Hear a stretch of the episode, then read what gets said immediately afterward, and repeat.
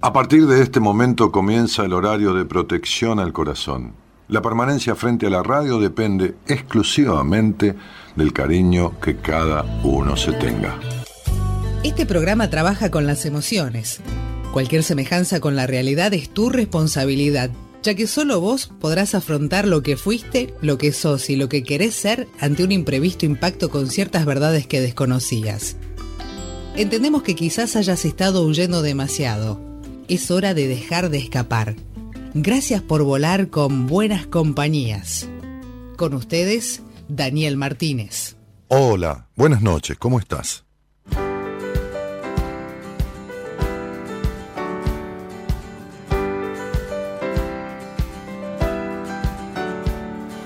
Puede ser que todo siga igual o también que empiece a cambiar.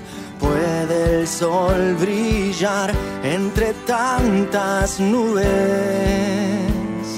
que suben, vienen y van. Puedes ver tus pies al caminar o también del árbol más allá puedes terminar este cuento y vive. Que esto acaba de empezar, llévate bien contigo, portate mal a veces, dale fiesta a tu ombligo. Si quieres es que puedes, llévate bien contigo. La razón nunca entiende, siente lo que te digo. La vida es hoy si quieres la vida es hoy, si quieres.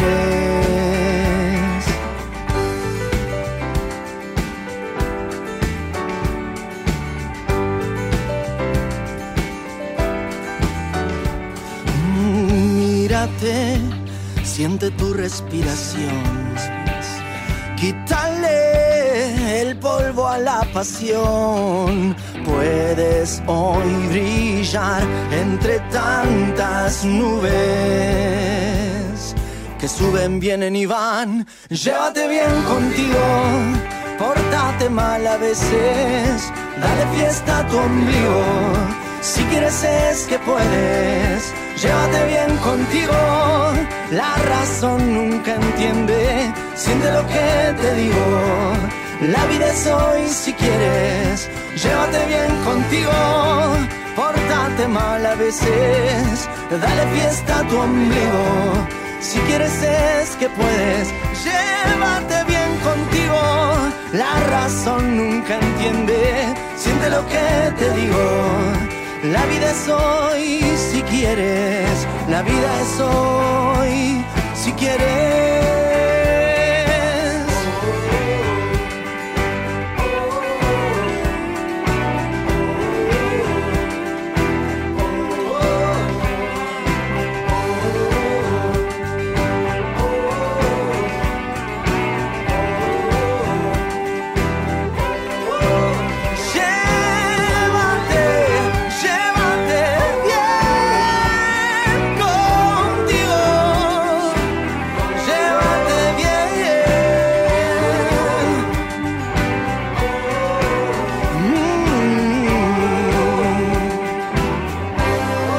Llévate bien contigo, dice Pablito Bles. Y los vínculos en la vida, como hablábamos en un programa anterior, ¿no? que decíamos qué es lo importante, el camino, el objetivo, eh, y lo importante es la compañía.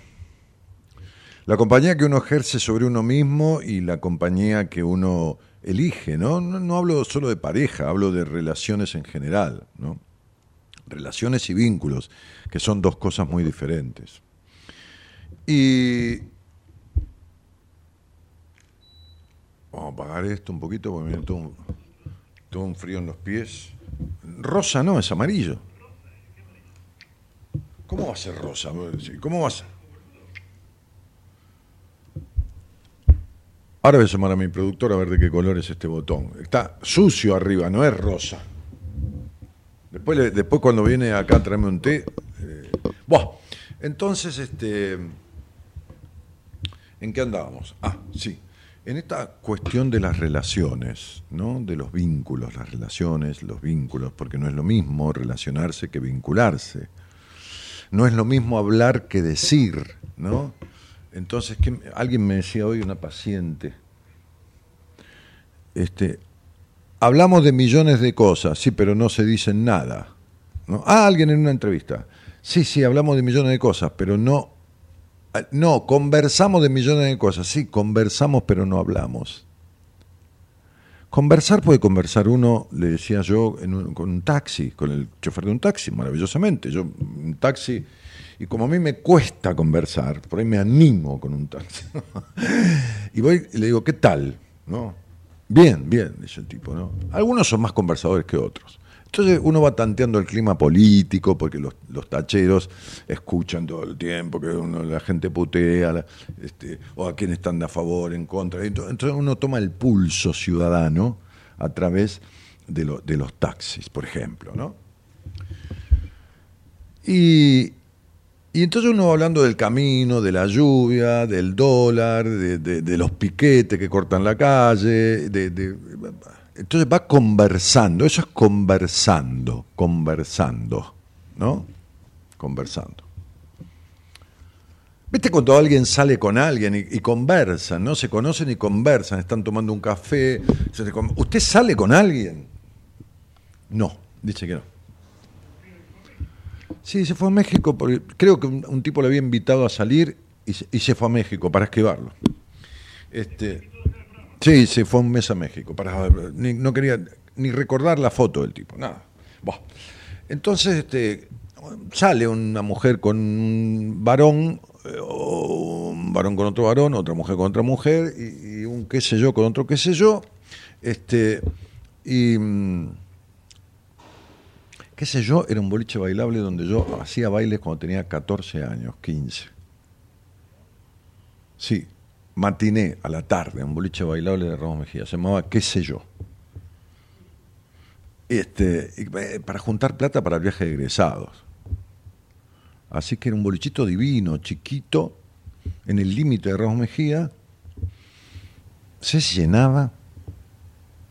Un día el, re- el director del colegio, que era un cura, pues yo estaba en Don Bosco, se me nota, esta cosa del colegio religioso, se da cuenta la gente. Yo por cualquier lado me pongo a tomar, usted estudió en colegio religioso, se le nota, se le nota. Este, y me dice el director, che, flaco, este, estás haciendo bailes en un boliche. Me dice, no, el cura, ¿no? Sí, padre. bueno, voy a ir. ¿Cómo va a ir? Yo. ¿A dónde? No, y voy a ir, te voy a ir a visitar, a ver qué ambiente hay. Que. Le digo, bueno, haga un favor, sáquese el cuello, vaya, deje el saco, vaya con camisa. El director del colegio Don Bosco, ¿me entendés? Yo tenía 14 años. Bueno, vino el cura. Miró un poco así, ¿viste? Este, miruneó un poco y bueno, era todo muy sanito, digamos, ¿no? No había co- cosas raras, ¿viste? Que, que éxtasis, que toda esta cosa, no, no, no había nada de eso.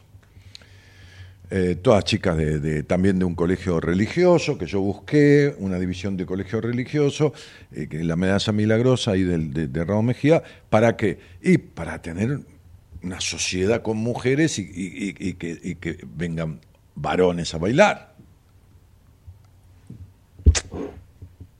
Y era repiola la piba del colegio, la, la- la- la- digamos la que comandaba, porque me dijo, Dani, vamos a ir 20 chicas, y ¿sabes qué voy a hacer? Voy a poner 5 en la puerta, de un lado charlando, en la puerta del boliche, y en el otro costado de la puerta otras 5 paradas ahí. Entonces van a pasar los pibes y van a... Mira que viva, mira que viva. El anzuelo. Bueno, qué sé yo. Entonces uno va charlando, qué sé yo, de cualquier cosa va conversando, pero una cosa es conversar y otra cosa es hablar. Y hay gente que vive junta hace años, o se conocen, o tienen una relación, no un vínculo, y conversan, pero no hablan. No es lo mismo. No es lo mismo conversar que hablar y que decir cuando hablo. Entonces, digo, hoy hacemos un posteo. A propósito de esto, digo, ¿quién, quién, quién, ¿cuál es la, la- la pregunta que más le cuesta responder a todo el mundo? A todo el mundo no, perdón, es una manera de decir, a la mayoría. ¿Quién sos? ¿Quién sos le cuesta mucho. Es una pregunta que no tiene respuesta certera en el 80% de las veces. Y cuando yo digo el 80%, son 30 años haciendo esto. No digo el 80% de 1.200 casos, ¿viste? Como hace una, una encuesta. No, no. El 80% de decenas de miles de casos.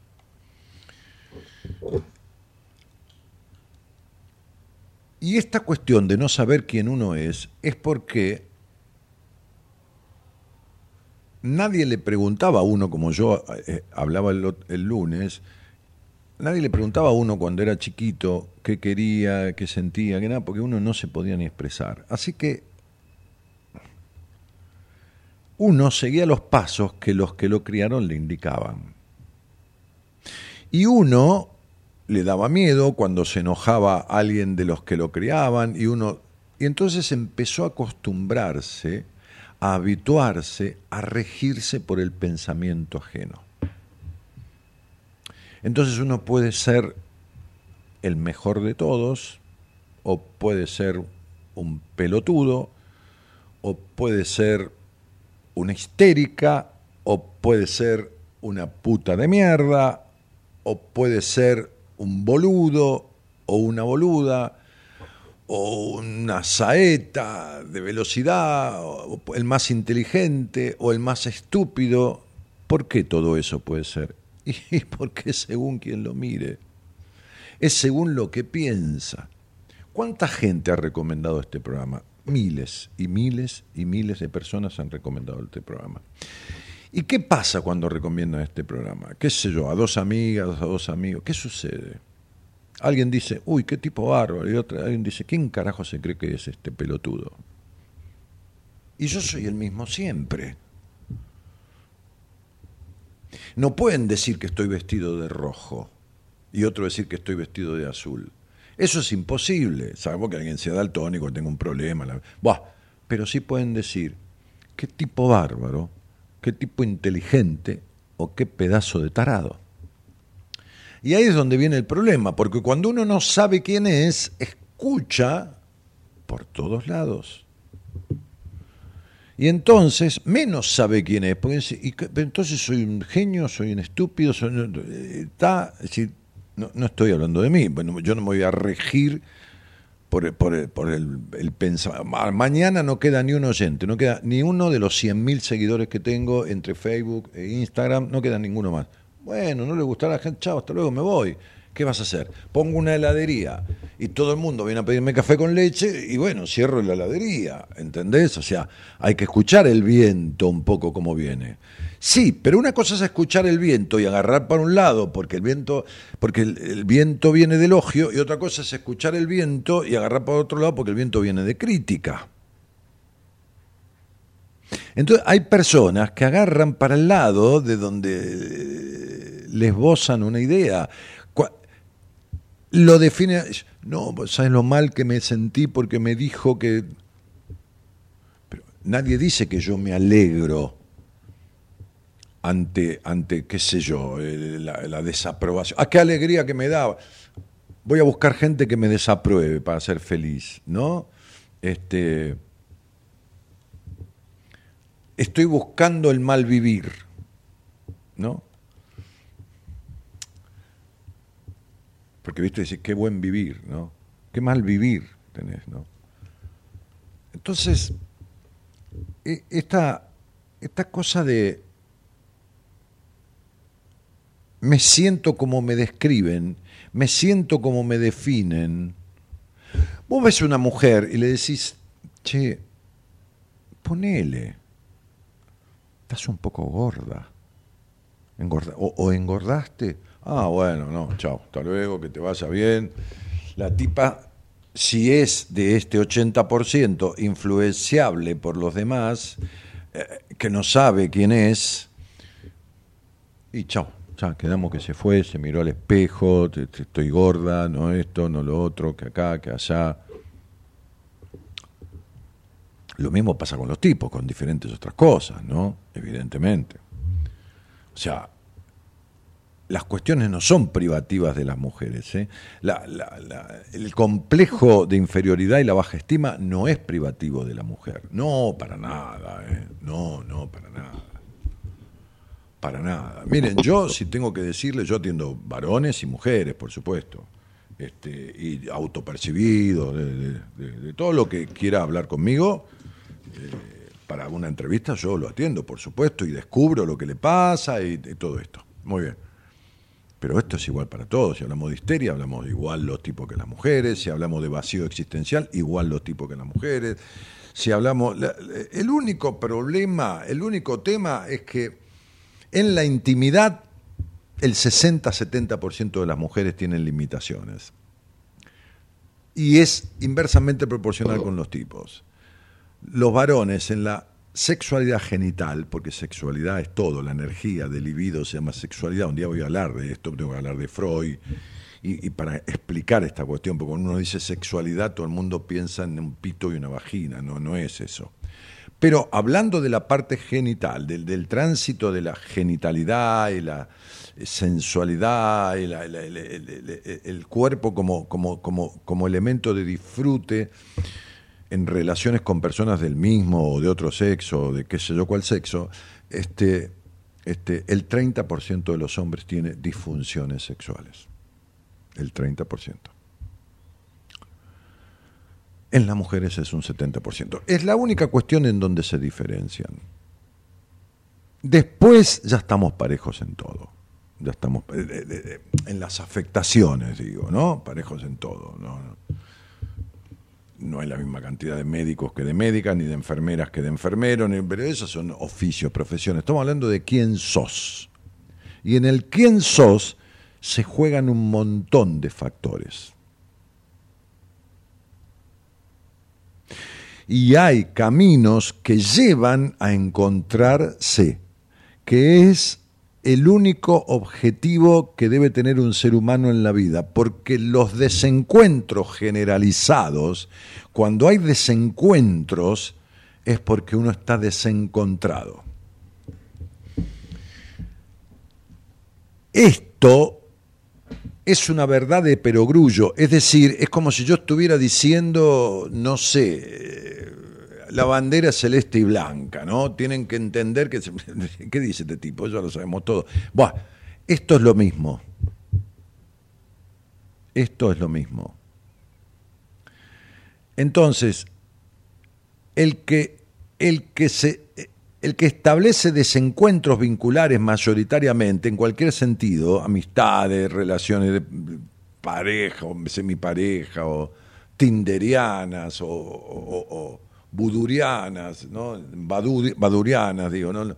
en, las redes, en todas estas, eh, aplicaciones de citas que nunca tuve en mi vida. Eh, no estoy en contra, pero no, no, no, no, no, no, nunca, nunca utilicé. Sé, de qué se trata, por supuesto, está todo bien, me, me, parece bárbaro que lo utilicen, pero no, no, nunca lo utilicé. Bueno, será que también este, es como, es como de una época bastante...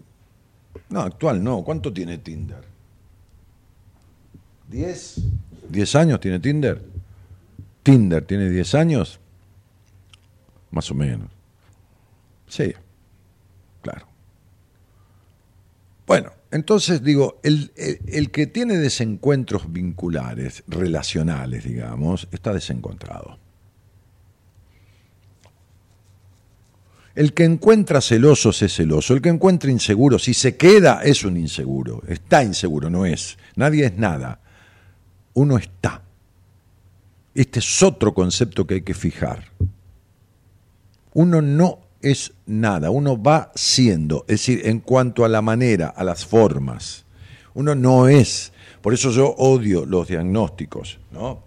Sobre todo los que tienen que ver con lo, lo, circunstancial, los diagnósticos, estos que son de fácil poner, pero de difícil sacar, ¿no?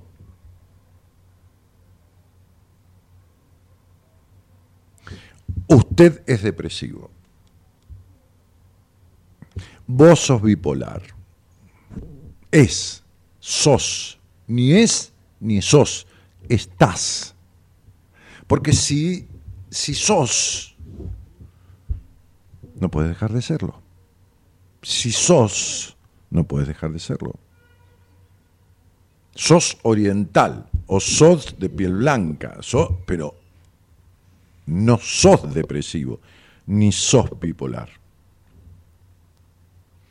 Estás transitando una bipolaridad o estás transitando una depresión.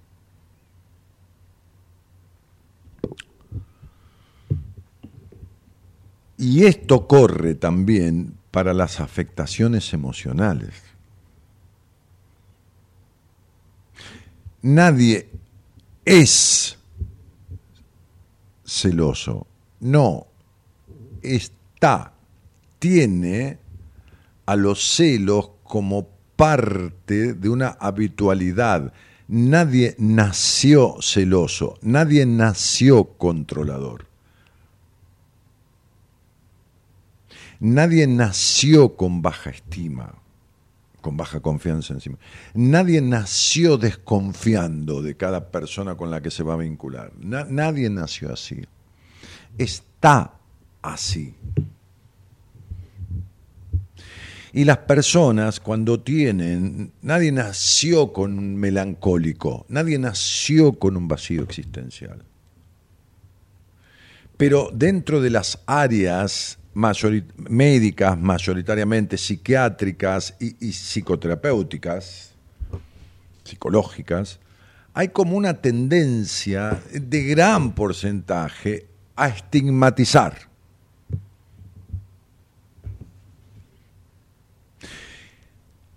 a poner título.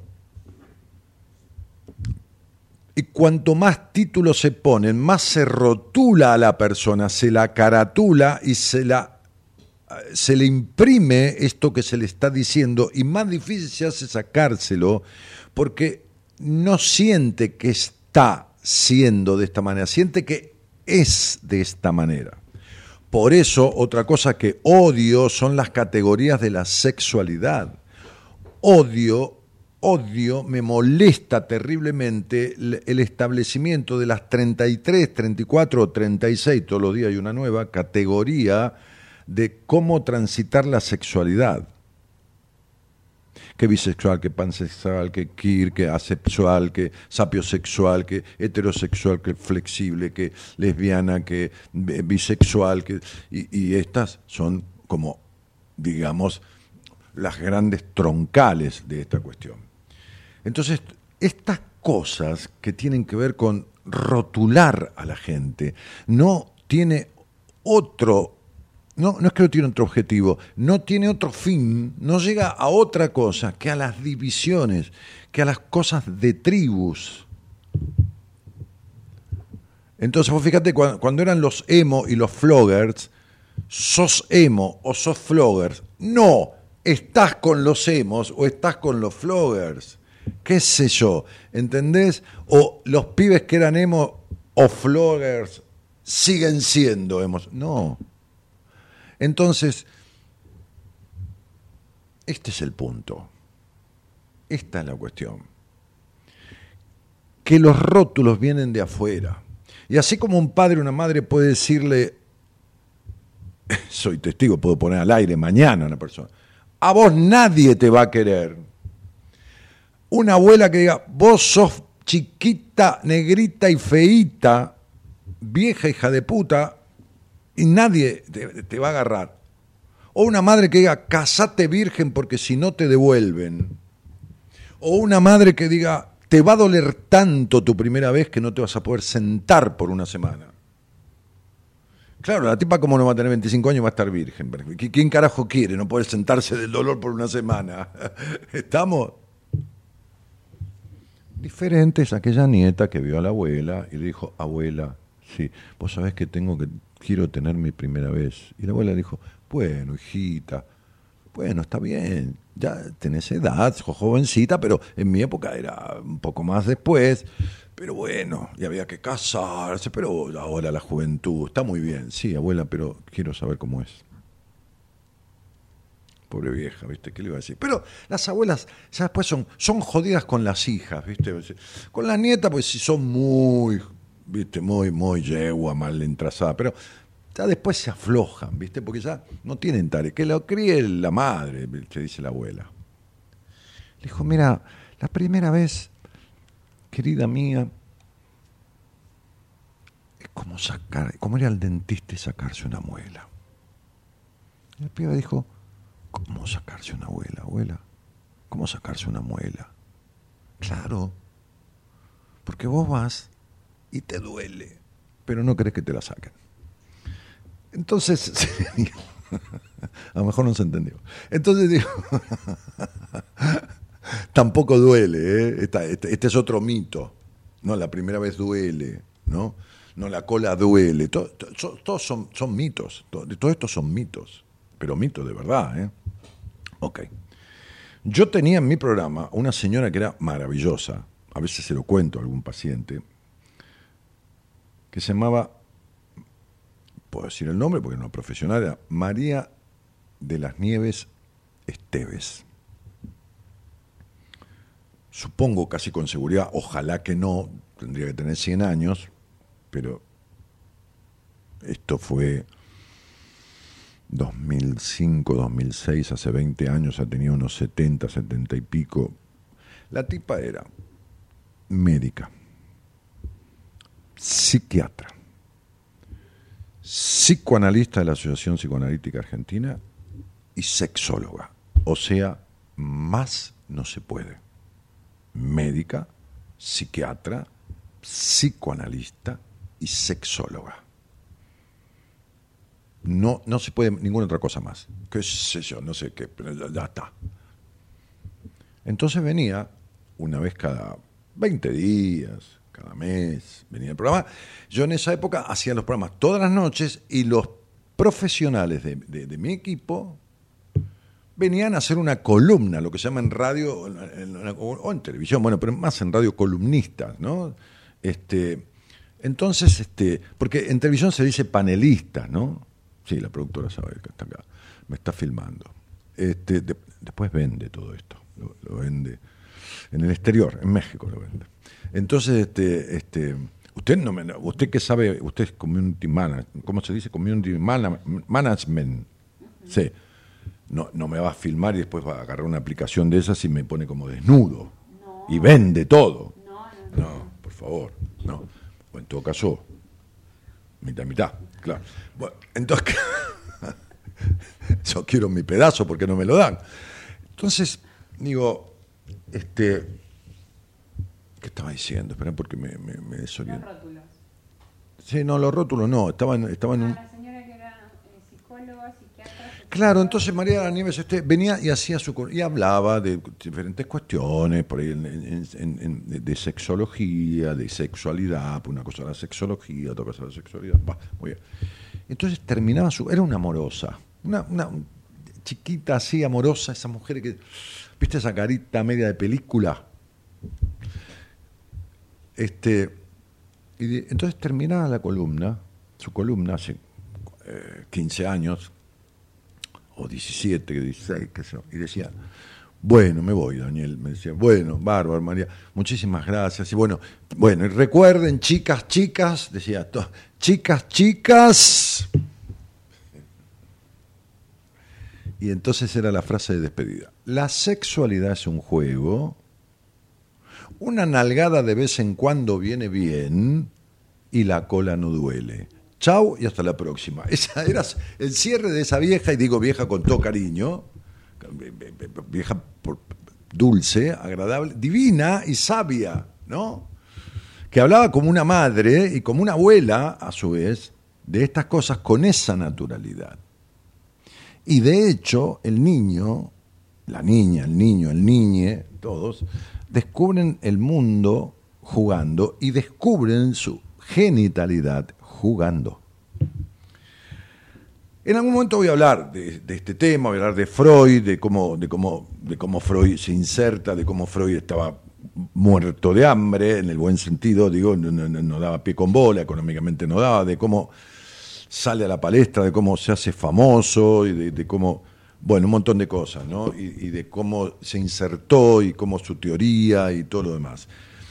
Que, está basada en la sexualidad, pero no en la, en la genitalidad, sino en la energía del libido, que es la energía que sostiene al individuo y que sirve para manejar, cocinar, pintar cuadros, filmar acá a la productora, hablar y también, qué sé yo, de vez en cuando genitalizar.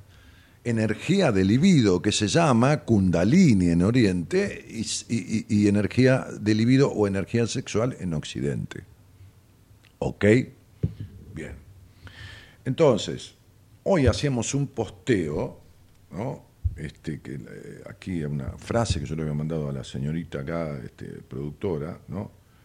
Eh, en donde decíamos, frente a la mirada de los demás, serás el mejor amigo, para otros serás un antipático, para otros serás extrovertido, y habrá quienes piensen que sos un bicho raro. Sí, seguro, por supuesto. Para un grupo serás el alma de la fiesta y para otros un ridículo. Barra ridícula, ¿no? Algunos te creerán buena persona, a otros no les vas a importar. Existen quienes piensan que sos un genio y otros que sos un tonto, un tarado, vaya a saber qué. ¿Descubriste el secreto? La mirada del otro no es más que el criterio y la mirada de ellos mismos. Por lo tanto, ¿qué tan preocupado estás o preocupada estás para agradarles? Lo importante es tu propia mirada hacia vos.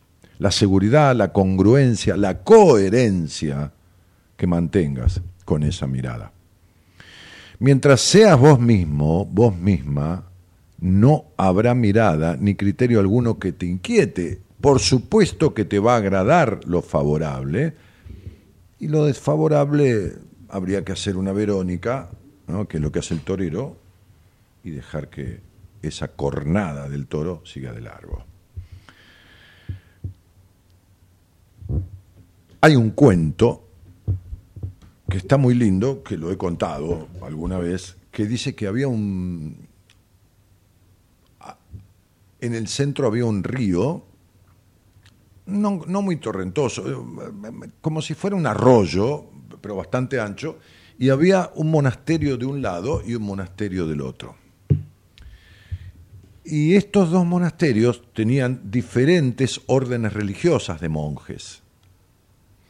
Entonces cuenta esta historia que algunos, los monjes del monasterio del lado derecho, solían almorzar luego de toda la jornada y las oraciones y las actividades del monasterio, a las 12 del mediodía.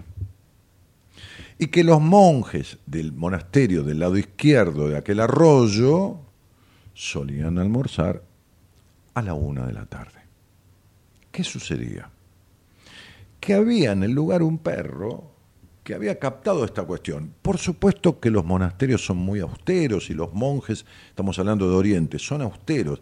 Así que las poquitas sobras que quedaban de la comida las depositaban en un costadito de la pared del lado de afuera del monasterio y este perro iba y se comía esas sobras y después nadaba por el arroyo para el otro lado porque había una hora de diferencia. Un día cambian al regente del monasterio de la derecha y establece desde ese día, vaya a saber por qué, que se va a almorzar en el monasterio todos los monjes a la una de la tarde. Igual que en el otro lado. Entonces sonaba la campana del final del almuerzo a la una y el perro iba para allá. Pero sonaba la campana del otro monasterio del final del almuerzo, porque los monjes se congreguen en un lugar después del almuerzo, y el perro iba para el otro lado. Y nadaba para allá y nadaba para el otro lado, y nada para allá y nada para el otro lado. Decía, ¿voy allá que la comida es poca pero gustosa? ¿O voy allá que es abundante pero no tiene tanto gusto? Voy allá, decía el perro, ¿no? Pensaba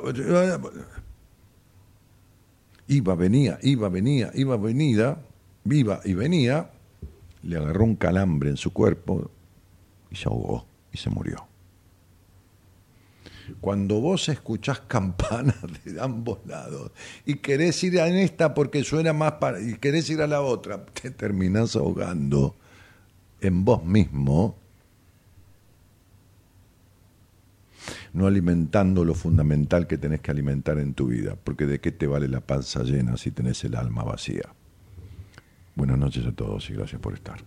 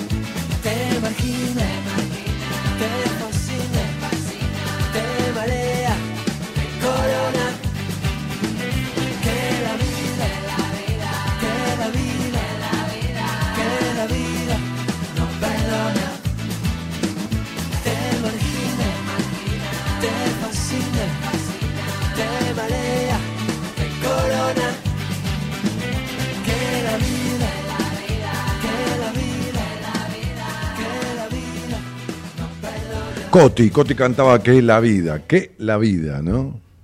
¿Eh? ¿Qué es la vida? ¿Qué es la, ¿Qué la vida es? ¿Qué la vida? ¿Qué la vida? No, ¿qué es la vida? Coti Soraquín.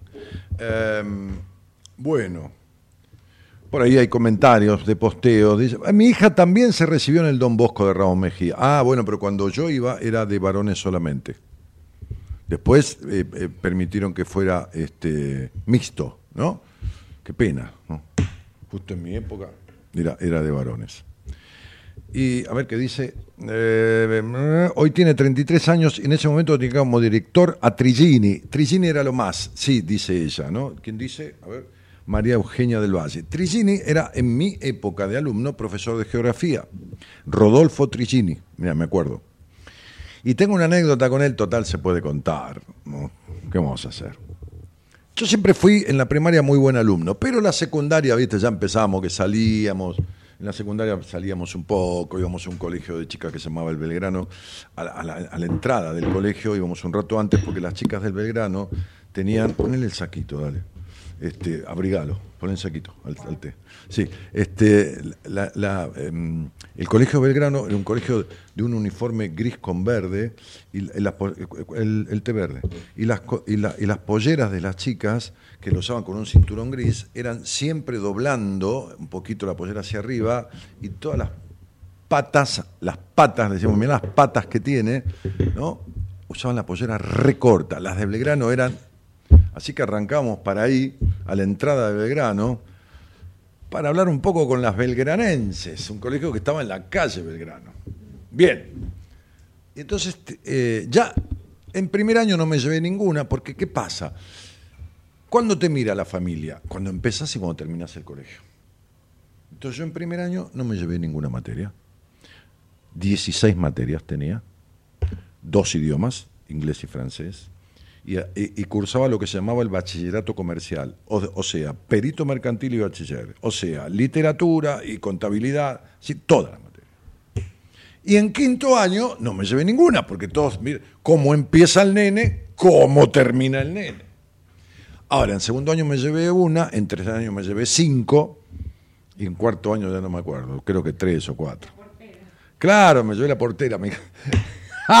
Entonces voy a rendir, me voy a Mar del Plata, me voy de vacaciones, mis viejos, qué sé yo, nada, por ahí se quedaron ellos, me vine, no me acuerdo, tenía 15 y 6 años, no me acuerdo cómo fue.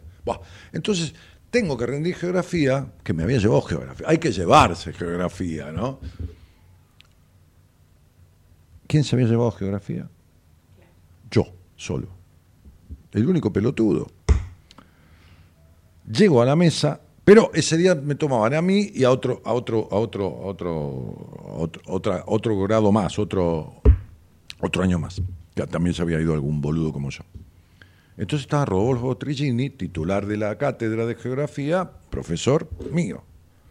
¿Qué hace flaco? me dice, en el patio.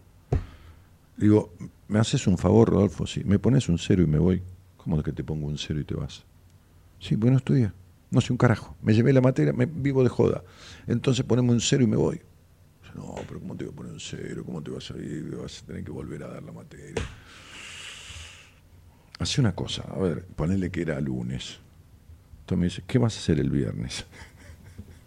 Y le digo, nada, ¿qué, sé yo que voy a hacer? Bueno, estudia para el viernes que yo voy a tomarle a quinto o a cuarto, no me acuerdo, y venite y te tomo el viernes fenómeno Rodolfo. Y por supuesto el hombre leyó, fue el viernes y rindió. No me acuerdo que me saqué, ¿qué importa? Un 6, un 7. Rodolfo Trillén, un divino, un divino. Bueno, ese año di todas las materias, me había llevado cinco, las di todas. Pero por vaguear, por, andar vagueando, ¿no? Haciendo bailes y toda esa cosa. este, así que Trillén un fenómeno, un fenómeno. No, Trichin era laico, no era cura.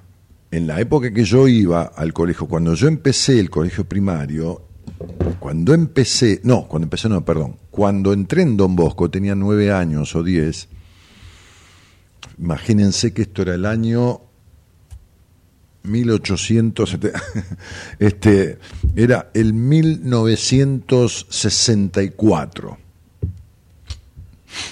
La productora estaba en menos 30, arrancó en 99, 98, 0, y de ahí arrancó para arriba. 1, 2, 3, bueno. Entonces, este, en ese momento en el Colegio Don Bosco era obligación escuchar misa antes de entrar a clase. Pero había clase de lunes a sábado. Había que ir al colegio, señoras y señores, de lunes a sábado. Colegio primario también tenía secundario. Había que ir a misa de lunes a sábado antes de entrar a clase. No podías no ir, pues ya en el patio formado todos a la iglesia. Y el domingo te daban un carnet que tenía del mes los cuatro domingos o cinco domingos cuando hubiera, y tenías que ir a misa el domingo, a misa de diez de 8, de 7, de 9, a la hora, viste que hay una misa cada hora, y te sellaban el carnet. Así que en primario, en quinto grado y en sexto grado había 180 días de clase, yo me comí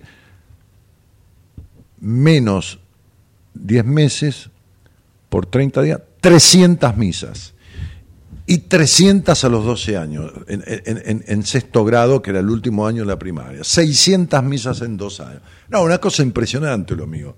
Tanto que un día le dije a un cura, al entrar al secundario, quiero hacerme sacerdote. Claro, no, me, no me dio ni pelota el cura, por supuesto. Ni bola. Ni bola. Este, después cambió el director del colegio.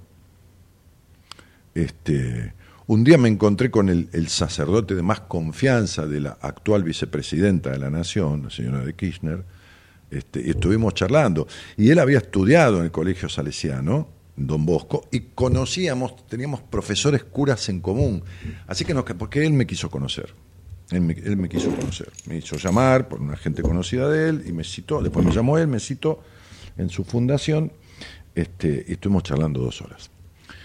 Eh, entonces digo, este,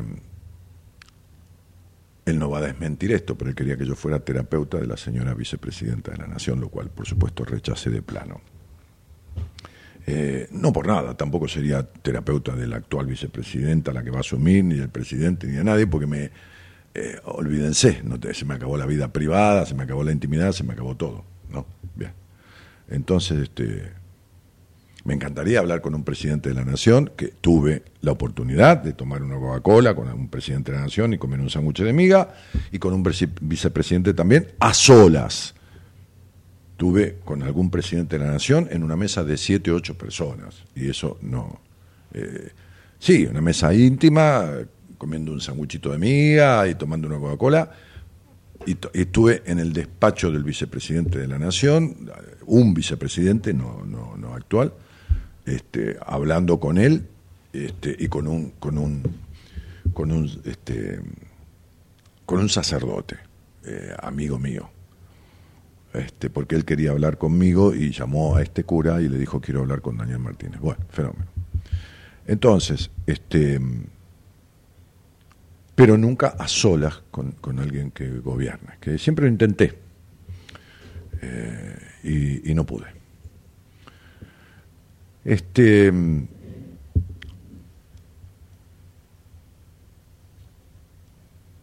qué sé yo, ¿no?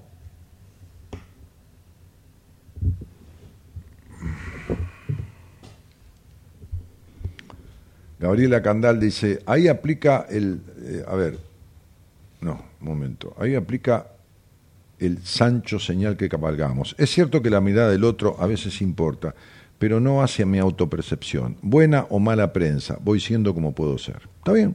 Está perfecto. Sí, todos vamos siendo, yo también voy siendo como puedo ser. ¿eh? Este, las etiquetas, dice, parten de una base de discriminación. Por supuesto, claro, claro. Y lo tribal, esta cosa de las tribus, supongo, como una forma de identificación y pertenencia del sujeto etiquetado, por supuesto. Claro, seguro. Es decir, coincido. Rita Páez dice, hola Daniel, dio la casualidad que estoy tratando de calmarme de una crisis de enojo, pero te estaba leyendo ¿Cómo me estabas leyendo? Ah, estarías leyendo un libro mío. Y me calmé, dice. ¿Qué soy yo, un Lexo Danil? este, entonces, y ahora te escucho para que ayude un poco más. Bueno, me encanta. Si te sirve, encantado de, que te sirva, Rita Páez. Eh, escuchándote desde el hospital, dice María, acompañando Ay, no, te puedo leer. No sé qué pasa, que hay como una cosa que se ponen unas... Acompañando... Ah, mi mamá que se operó. Besos. Bueno, mejoría para la vieja, o sea, para la vieja, para tu madre, este, y, bueno, y que aguantes lo más este, que puedas sin dormirte, ¿viste? porque uno está ahí, silencio, por ahí laburó durante el día, le agarra la modorra, anda a saber. Buenas noches otra vez y como siempre tan grato verte y escucharte, dice María Thierry, Dora Ofelia Congo, que pone caritas ahí, también Estela González que saluda. Bueno, Paola Yuri Milian dice buenas noches, saludos a todos desde Trelew Chubut con su buena compañía. Bien, ok.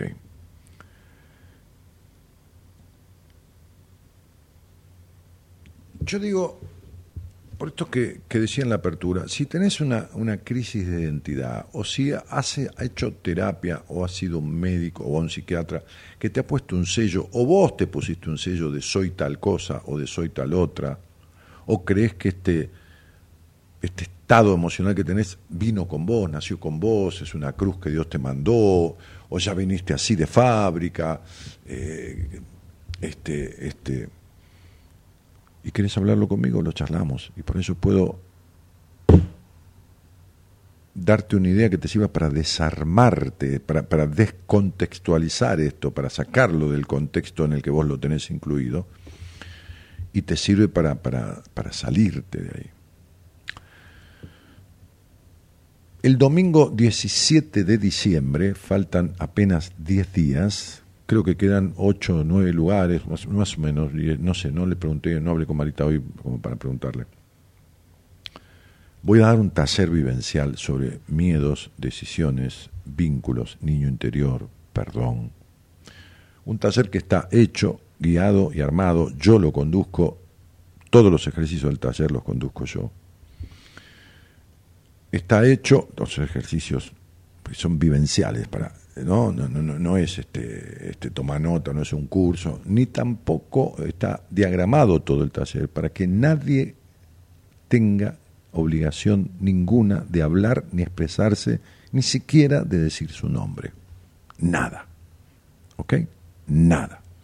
¿Por qué esto? Porque hay mucha gente que es tímida, que le da cosas. No, a ver si me pregunta, a ver si me pregunta la fecha de nacimiento me dice, no, nada que ver, imposible. Salvo que se dé la situación por alguna pregunta y alguien me lo pida. Entonces, lógicamente, si me está pidiendo en algún ejercicio decir algo, porque quiere decir algo, tiene todo el derecho. Estamos en un taller vivencial, por supuesto. Ahora, ¿qué efecto hace al que habla y al que no habla ni siquiera dice el nombre? El mismo efecto. ¿Se puede ir en pareja? Sí se puede ir la madre con la hija, el tío con la, abuela, el padre con el nieto, qué sé yo qué. Sí, lo único que las personas que son familiares o conocidos, amigos, tienen que sentarse separados. No separados por una silla, separados.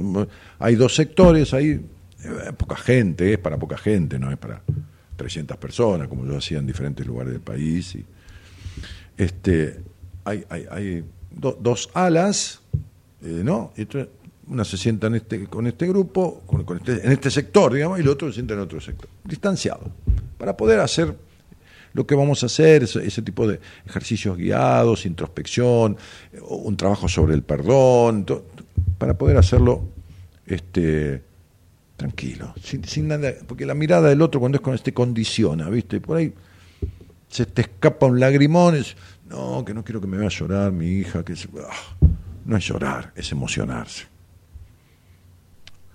Repito, no hay obligación de hablar, no hay obligación de nada. En mi página web, www.danielmartinez.com.ar, dice talleres, dice seminario, dice libro, dice todo, pero dice talleres. Ahí entras y si no, hay un icono de WhatsApp y le escribís a Marita al WhatsApp. Y si no, ahora la señorita que está atrás, la productora, va a poner ahí la dirección de mail de Marita, que es la productora general, y el teléfono, el celular. No la llames al celular, porque si no, no se le atora con, con el llamado y, le llegan muchos mensajes de. Mandale un mensaje de WhatsApp y decirle, me mandas información del taller. 17 de diciembre, domingo, 4 de la tarde, hasta las 8 de la noche, que es de día, sobre Avenida 9 de Julio en un salón de un hotel, bonito, muy bonito lugar, este, de uno de los tantos hoteles que hay sobre Avenida 9 de Julio. O sea, que es a las 8 salís, es de día, tenés todos los colectivos juntos para tomar el que vaya para tu casa, zona sur, zona norte, zona oeste, todo divino. ¿Ok? 17 de diciembre, domingo, 4 de la tarde. Almorzás tranquilo el domingo, tranquila. Te venís para ahí a las 8 de la noche, 4 horitas, buen laburo emocionante, emotivo, sanador, eso. Me voy a un tema musical si alguien quiere hablar conmigo, y si no, el otro día me agarró este gustito que me fui a la una y media de la mañana, después de un día arduo de mucho trabajo, Así que si alguien quiere conversar de algo, de lo que se le ocurra, que no sea política ni economía, por favor, hablamos, sin miedo, hablamos de lo que vos quieras. De lo que no quieras hablar, no hablamos. Vamos.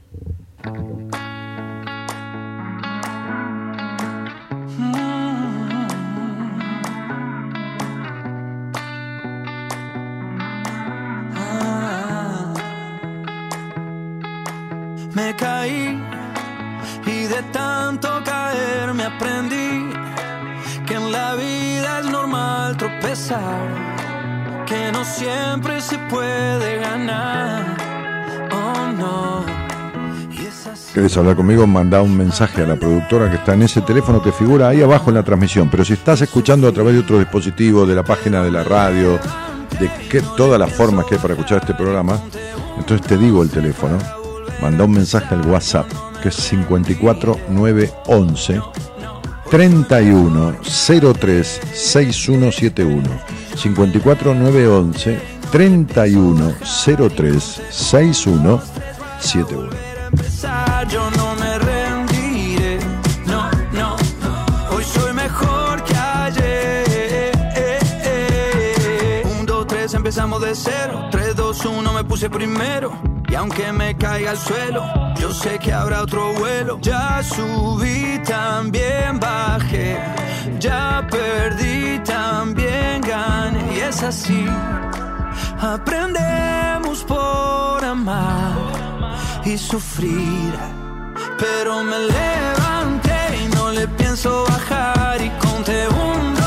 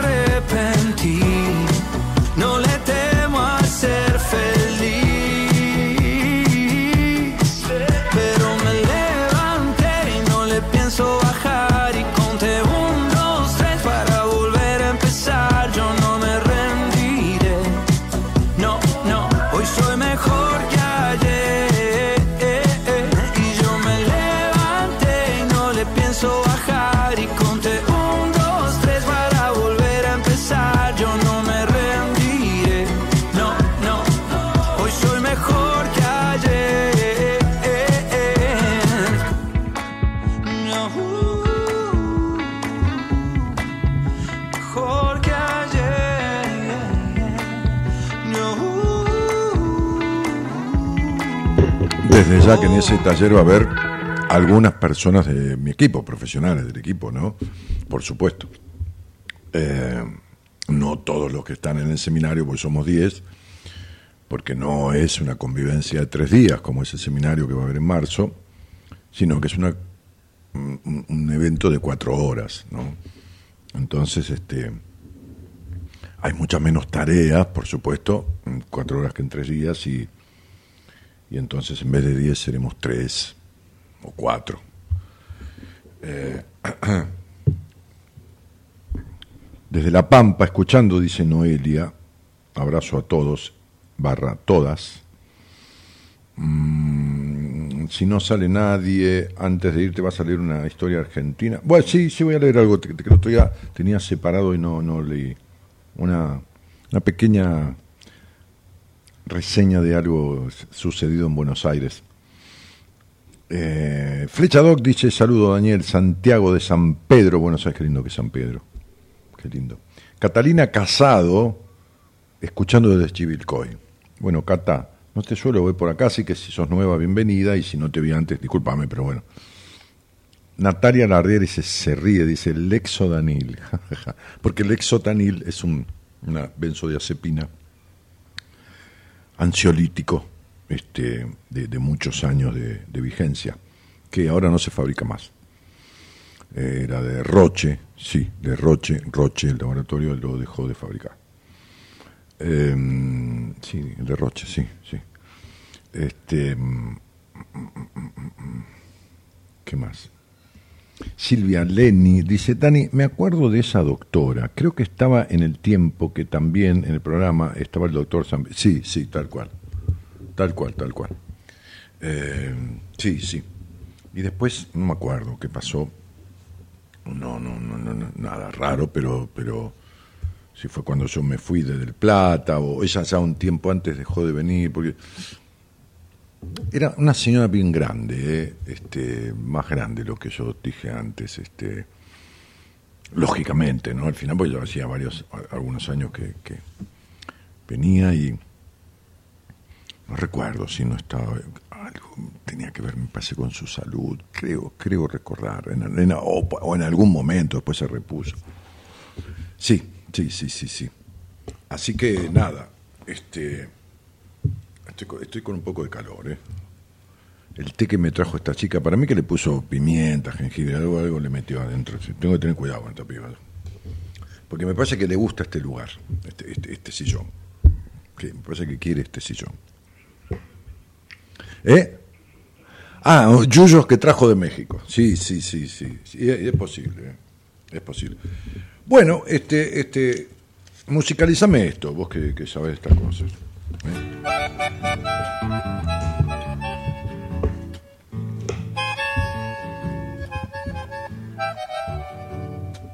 Mire, el pañuelo también azul y blanco.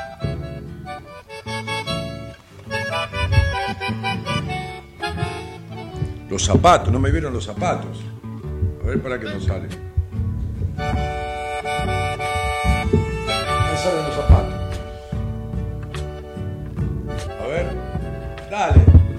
Ahí está, mirá. Puntera azul, lengüeta azul y el resto blanco. No, no, no. ¿Cómo puede ser que de la casualidad de todo oscuras en, el departamento se había cortado luz y saqué todo así? lo primero que encontré y me vestí oscura y pegó todo. Una cosa. Los planetas alineados.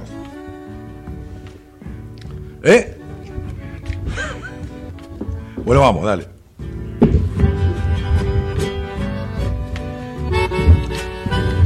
La negra, la negra María Aedo se encaminaba a cumplir los 113 años de su existencia de vida en febrero de 1870. Siempre, gente, siempre hubo gente longeva, ¿no? esto aparte de lo que escribió Almaceda. Estamos hablando del 1870, ¿viste? 113 años, esto es historia pura, está todo documentado. ¿eh? Bueno, la negra María Edo, que parece que era, lógicamente, famosa en el Buenos Aires de aquel momento, ¿sabes? Eran 30 manzanas, qué sé yo, 50 manzanas, Buenos Aires, no, no. Lo demás eran, eran quintas que la gente de dinero tenía en las afueras, y las afueras, como yo contaba el otro día, era la Recoleta, Flores. En ese momento, cuando la negra María Aedo famosa por la edad que transitaba, estaba por cumplir los 113 años, los hermanos Julio y Federico Lacroce, ellos tenían 30 y, pocos años, ¿no? Inauguraron un novedoso sistema de transporte colectivo, o sea, de transporte grupal, el tranvía guiado por caballos, porque Buenos Aires tuvo tranvía, pero el tranvía nació guiado por caballos o sea, no tenía motor el tranvía. Era una carrocería donde se subían los pasajeros y los caballos tiraban como si fuera un carro del tranvía que circulaba por las vías. Tranvía. ¿Ok? La línea de los Lacroce constaba de dos unidades, o sea, eran dos tranvías, toda la línea de, transporte eran dos, dos, dos, dos coches, dos tranvías. Se diferenciaban porque una tenía una bandera francesa y la otra una inglesa. Y partía desde la casa de gobierno, tomaba la calle Perón, hoy calle Perón, y llegaba hasta Plaza 11. El regreso lo hacía por la paralela, que era Bartolomé Mitre.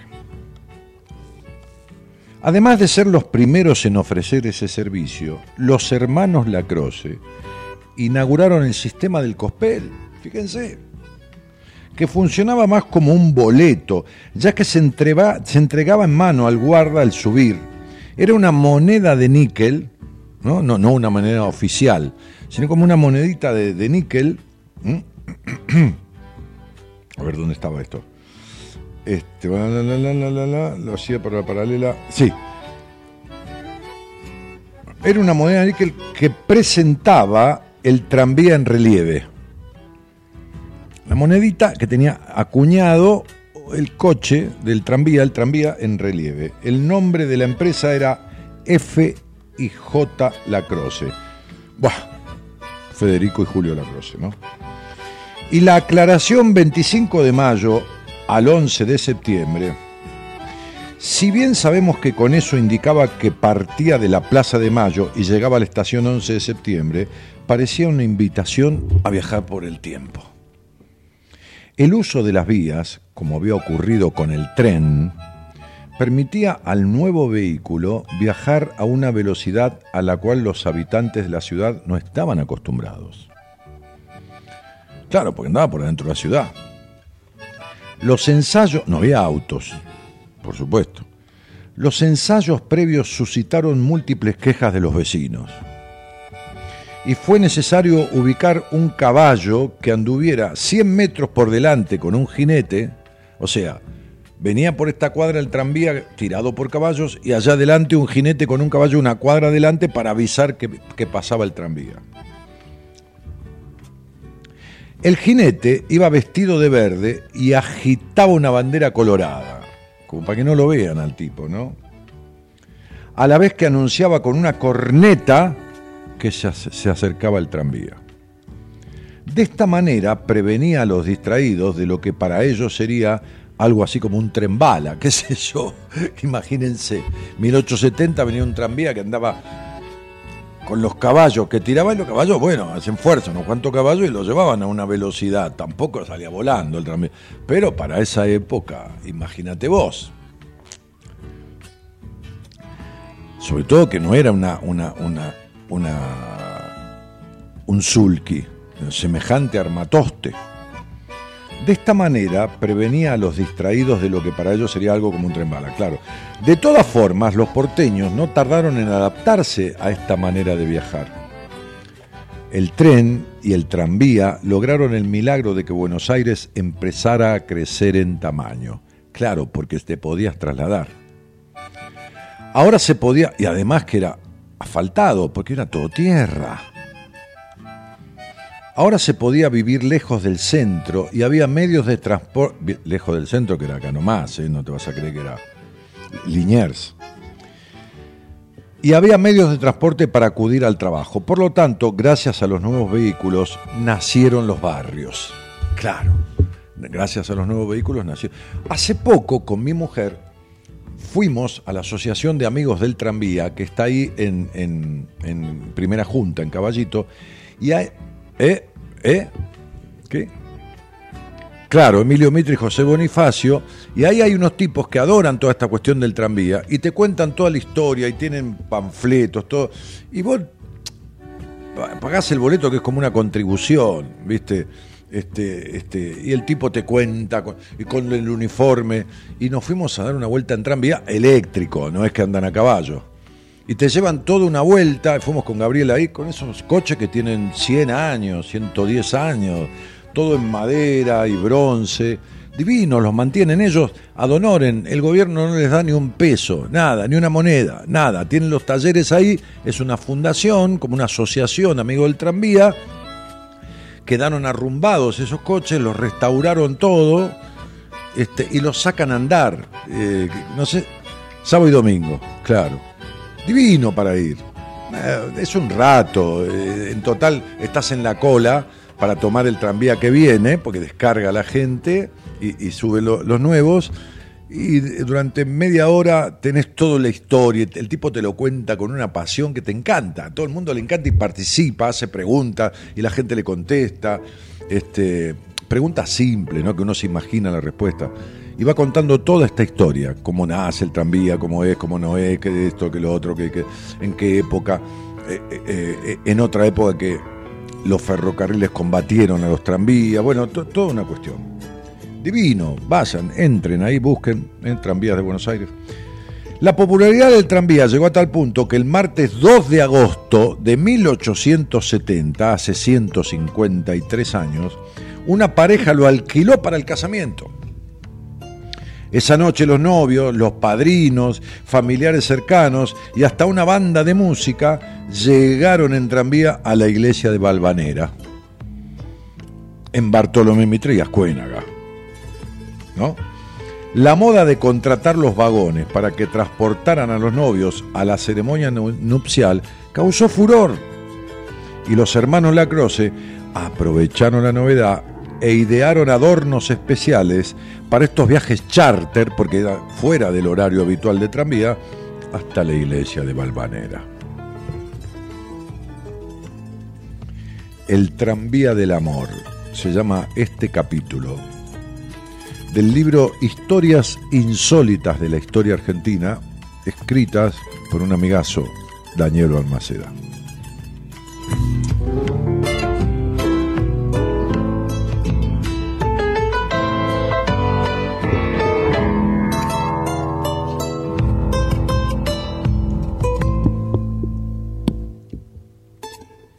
Ah, me lo dejaste a mí. Catalina Casado dice, alta facha, Daniel, ¿qué me contursi? Karina Rubio dice, ¿algún chile o ají mexicano este, que te puso en el té? Claro. Sí, sí, me metió algo ahí que me dio un calorón, ¿viste? No, la piba. ¿Qué vas a hacer? Este. Santiago de San Pedro. Ah, no, esto ya lo leí. Sin facha andas, Dani, dice. ¿Eh? Ahí está. Ahí está, miren, ahí tienen la foto de, los talleres donde se van restaurando a pulmón, porque son tipos que no viven de eso, no, no, no, no ganan plata para nada. Este, tanta guita que se gasta el pedo en los gobiernos y tanta guita que se chorean y tanta guita que, que gastan en ñoquis, no precisamente para alimentar a nadie, no los ñoquis de harina. Y hay cosas que, en otros lugares, en, en qué sé yo, San Francisco, en Estados Unidos, hay unos tranvías que son espectaculares. Y... Ay, Dios santo, en fin. Claro, era un viejo taller de subtes.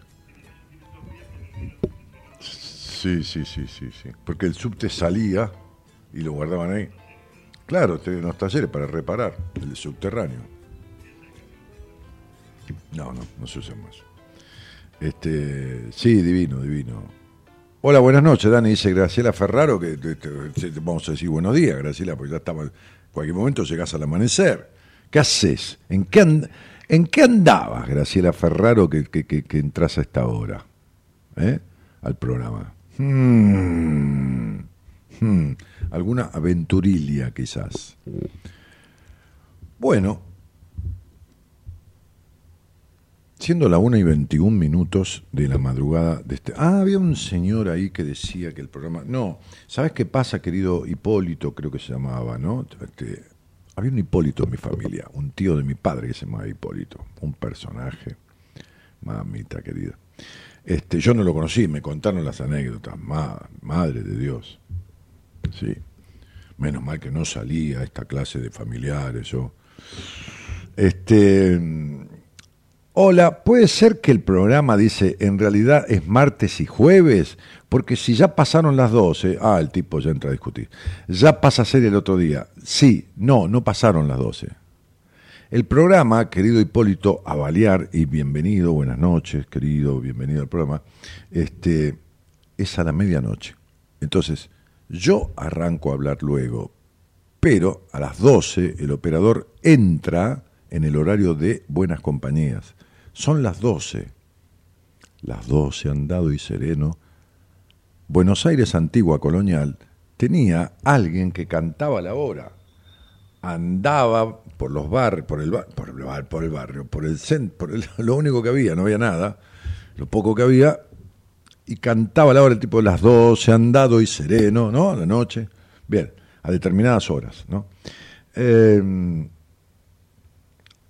entonces, el programa es a la medianoche. Y la medianoche, 0, 12, cuando pasó un minuto es la 0 hora, un minuto.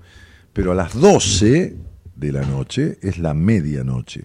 Y ahí arranca Buenas Compañías justo en esa hora que es diferente, porque no es ni las 11, ni las 3, ni las 5, ni las 9, es la medianoche.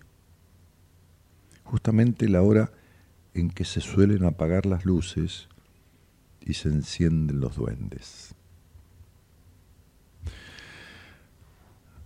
Y entonces se producen ciertos encuentros y desencuentros, porque a la medianoche todos duermen y hay gente que no puede o no quiere dormir.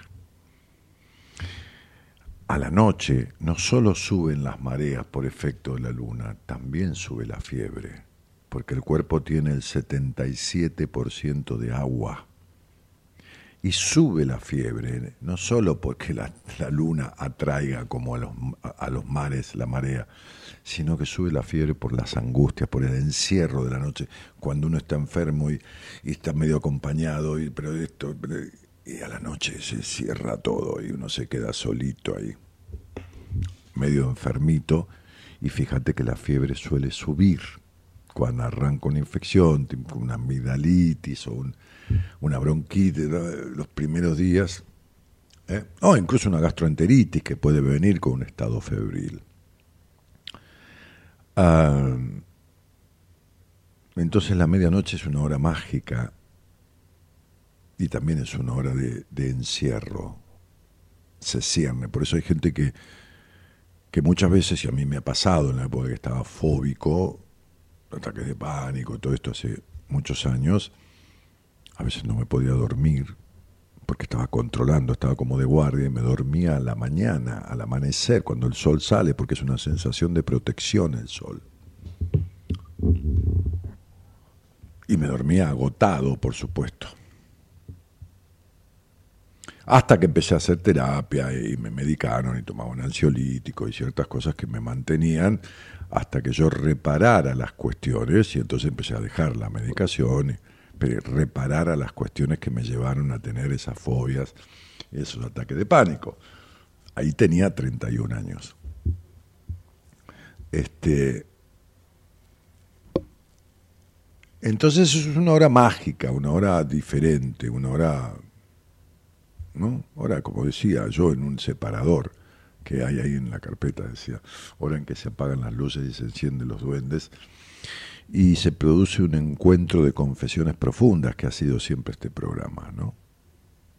Un encuentro entre vos y yo, ¿no? Como se llama mi primer libro, que se llama Entre vos y yo. Eh, entonces, este programa embarazadas que no pudiendo respirar por el apretado del diafragma de la panza que tenían, lo escuchaban sentadas, ¿no? Decía, mi, tantas veces he recibido mensajes que decían, mi, nena que todavía no nació y yo este, te, escuchamos que ya estoy sentada en los últimos días, no puedo respirar casi, no es que no podía respirar, es una manera de decir. La gente que está, como decía yo, mal anímicamente y no puede dormir, la que no quiere porque está cuidando a un enfermo, gente en las guardias, que he hablado muchísimo con gente de guardias, de hospitales y todo lo demás, gente de guardia en los bomberos, gente que estudia, muchísimos estudiantes de psicología, de la carrera de psicología, muchísimos que escuchaban el programa estando estudiando la carrera o estudiando un, posgrado. Este, y después me conocieron y después se trataron conmigo y, algunos los dejé como miembros, miembros del equipo. Este, y, Y hay infinidad de gente dispar, los que cuidan una esquina, los que manejan un taxi. Hay, gente que se ha conectado con el programa porque ha tomado un taxi y, prestaron atención a la voz o algo, y el taximetrero iba escuchando el programa. Eh, me han contado y me decían, el asimetrio iba a bajar, el no, déjelo, déjelo, ¿no? Este, ¿Qué es eso? No, es un programa que se llama así, así, yo lo escucho porque me uso música de todo, ¿no? Es decir, eh, es muy loco, porque no, no, el otro día en una entrevista a un, a un hombre de casi 50 años que, no, yo no sé, por interpósita persona, un día tuve una charla con una señora y esta señora, no sé por qué, bueno, ya no me acuerdo esa anécdota porque era la introducción de la conversación, no era algo súper eh, trascendente. Este, pues yo le pregunto cómo me conociste, o si me conocías de antes, o eh, cuando doy esas entrevistas privadas, ¿no? Este, y, me dice, y esta señora, no sé, yo se puso a conversar de algo y esta señora dijo, ¿querés darme tu nombre y te puedo decir?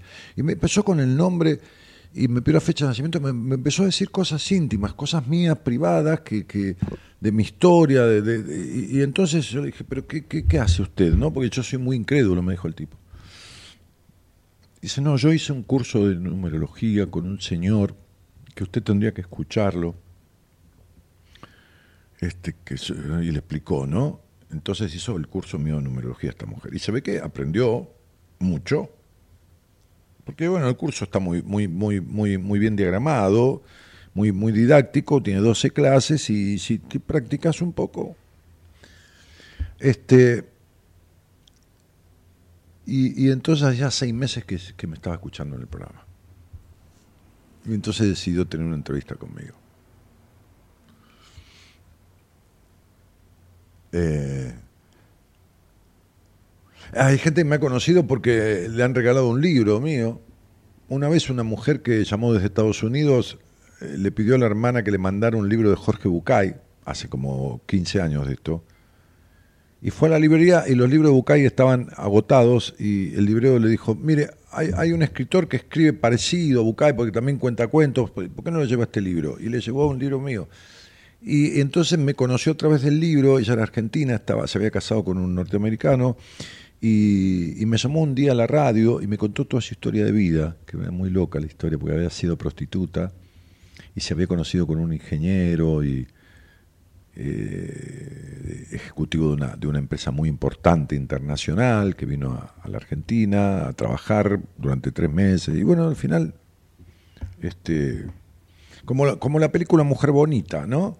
Este, lo conoció este tipo y, y lo conoció trabajando, ella prostituyéndose, ¿no? Este, odio la palabra prostituta también, ¿eh? me suena una mierda. Sí, no, para mí es una, lo digo porque así se entiende, ¿no? Pero una trabajadora sexual. Un oficio tiene, como el mío, como el del operador, como el de la productora, un oficio que no obliga a nadie a nada y que es necesario para algunas personas y que está bien y que y se terminó y nadie es quien para juzgar a nadie. Que cada uno haga de su culo un jardín y se lo pise quien se le dé la gana que se lo pise, ¿no? El jardín, qué sé yo.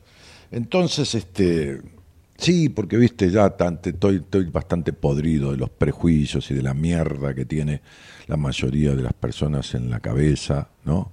Que así estamos como, como país. Nunca podemos ser una nación, no llegamos nunca a ser nación. Así que este, este programa ha sido de lo más diverso. Un día me gustaría hablar con Pergolini, ¿no? porque yo le puse buenas compañías porque Pergolini hacía un programa en la Rock and Pop que se llamaba Malas Compañías, no por, por ir en contra, sino por, qué sé yo, por la paradoja, ¿no? pero este, que, nunca, nunca lo conocí, porque nunca tuve ni, oportunidad ni nada, no, tampoco soy fanático, no soy cholulo, la gente que, del ambiente que yo he conocido, porque se ha dado la circunstancia, este, que han sido varios, pero eh, y entonces es un, es un, es un, un, devenir de, de qué sé yo, cientos de miles de oyentes al cabo de 30 años, que, que llegaban de, de, maneras de, lo más insólita, porque he escuchado, si, si, habré escuchado yo, este, insólitamente. El, lunes, acordate, anotátelo, y vamos a hablar con, la gente que está enganchada de cómo llegó al programa. Que nos dejen mensajes de. Vamos a hacer algunos programas interactivos, nena. Tipo que nos dejen con consignitas, que nos dejen mensajes de audio y nos cuenten cómo llegó al programa. Cómo llegó al programa, ¿no? Este, eh, y vamos a hacer una cosa, le voy a decir a Marita, eh, y vamos a obsequiar entre lunes y miércoles entre la gente que mande mensaje, que nos deje, qué sé el número de los tres, los tres cifras del documento, una entrada para el taller, para el taller del 17, ¿no? O sea, hacemos una consigna y, y, y, dejar las respuestas. Si querés, decís, también quiero participar del taller, mi número de, qué sé yo, mi número de documento, qué sé yo, no sé. Este, los últimos tres números, no el número entero. Podemos, vos pensá, nena, este, no vas a decir nada, Gerardo, ¿eh? Porque vos sos un jodido. No, porque le dije, vos pensá, le dije a Eloisa. No, no, ¿qué tipo de mierda? No, yo no, yo no soy. Yo, no, pero che, yo le digo a él porque ya me atajo porque es un tipo jodido. Las cosas que ha dicho en tu ausencia. Y yo que te defendía a rajatabla. Yo sin el ánimo de meter la más mínima púa, ¿eh? No, no, no. No, no te, va, a sacar el compa, ¿viste, hijo de puta? Bueno, muy bien. Este, así que vamos a hacer eso, ¿eh? Vamos a hacer eso. A ver, ¿cómo llegaron al programa? ¿Eh? ¿Cómo llegaron al programa? Bueno, mandá un temita y cerramos. Cerramos esta noche por hoy.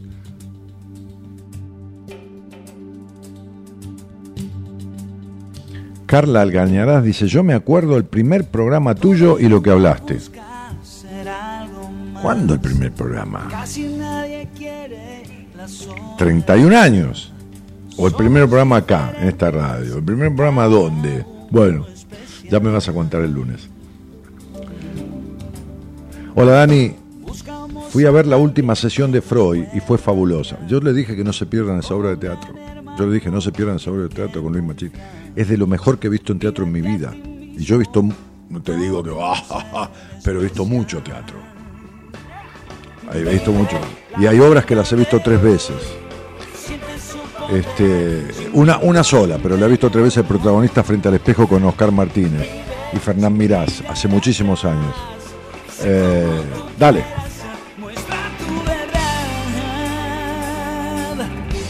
Ah, mirá Graciela Ferrado, dice, ¿sabes qué pasó? Estaba mirando Netflix y me acordé que hoy estaba. Que hoy estabas. Claro, mira Netflix, hoy está Dani. Bueno, dale, ahora terminamos ahora y ya seguís viendo la película. Somos como estrellas en el universo. Cada uno brilla con su Ah, claro, Carla dice, no, me acuerdo del de lo que dijiste el primer programa que yo te escuché a vos. Claro, el, programa, el primer programa que ella escuchó.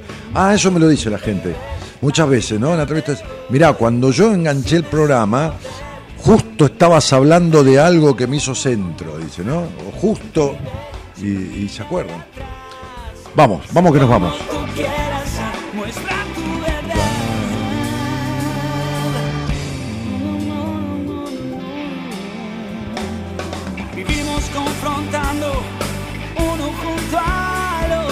A las 12, a las 0 horas, cuando se acaba el encanto de Cenicienta, se rompe el hechizo y se va. Se va y llega Dani, dice Juan.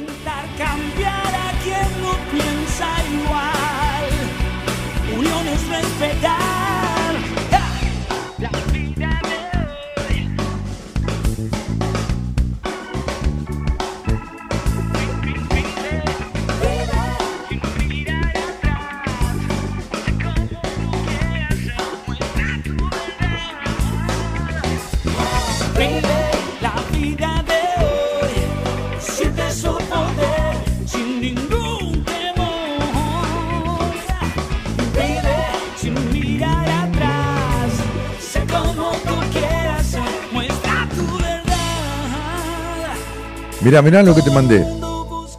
Bájalo, bájalo. Bájalo que me mandó mi mujer. No, no te puedo creer.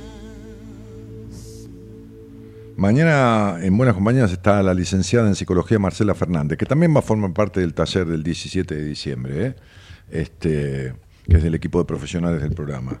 Creo, creo que también va a estar la licenciada Noemí De Vito. Este, bueno, nada. Eh, así que ahí, ahí vamos a estar para acompañarlos en ese, en ese tránsito de esas cuatro horitas lindas, sanadoras.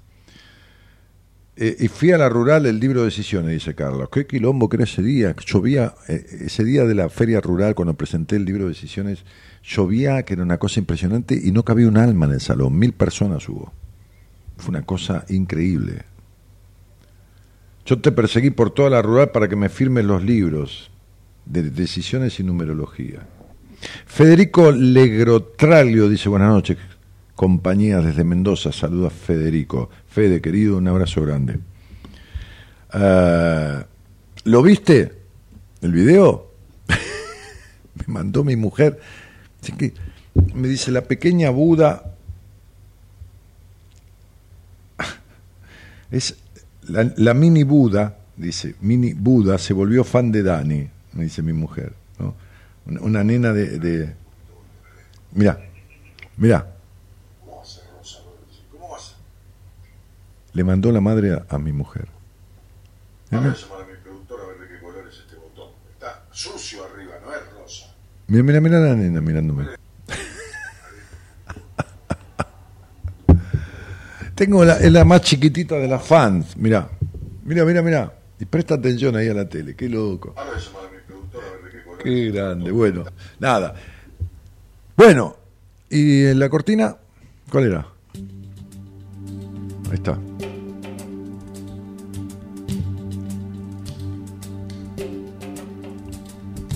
Todo el mundo busca El señor Gerardo Subirana en la operación técnica y musicalizando. Eloisa Norali Ponte en la producción. A partir de la semana que viene, Eloisa va a estar los lunes y los miércoles nada más conmigo. el resto de los días porque no, le encomendé una tarea que le va a llevar tiempo y va a estar ocupada mucho tiempo este, y entonces vamos a darle un respiro, porque si no, piba es como ya grande, ¿viste? Tiene como treinta y pico, se agita.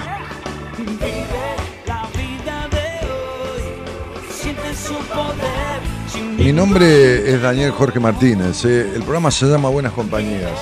Te espero el lunes, pero mañana hay una psicóloga del equipo tratando un tema interesante. Así que enganchate. Dale. Chao. Buenas noches y gracias por estar.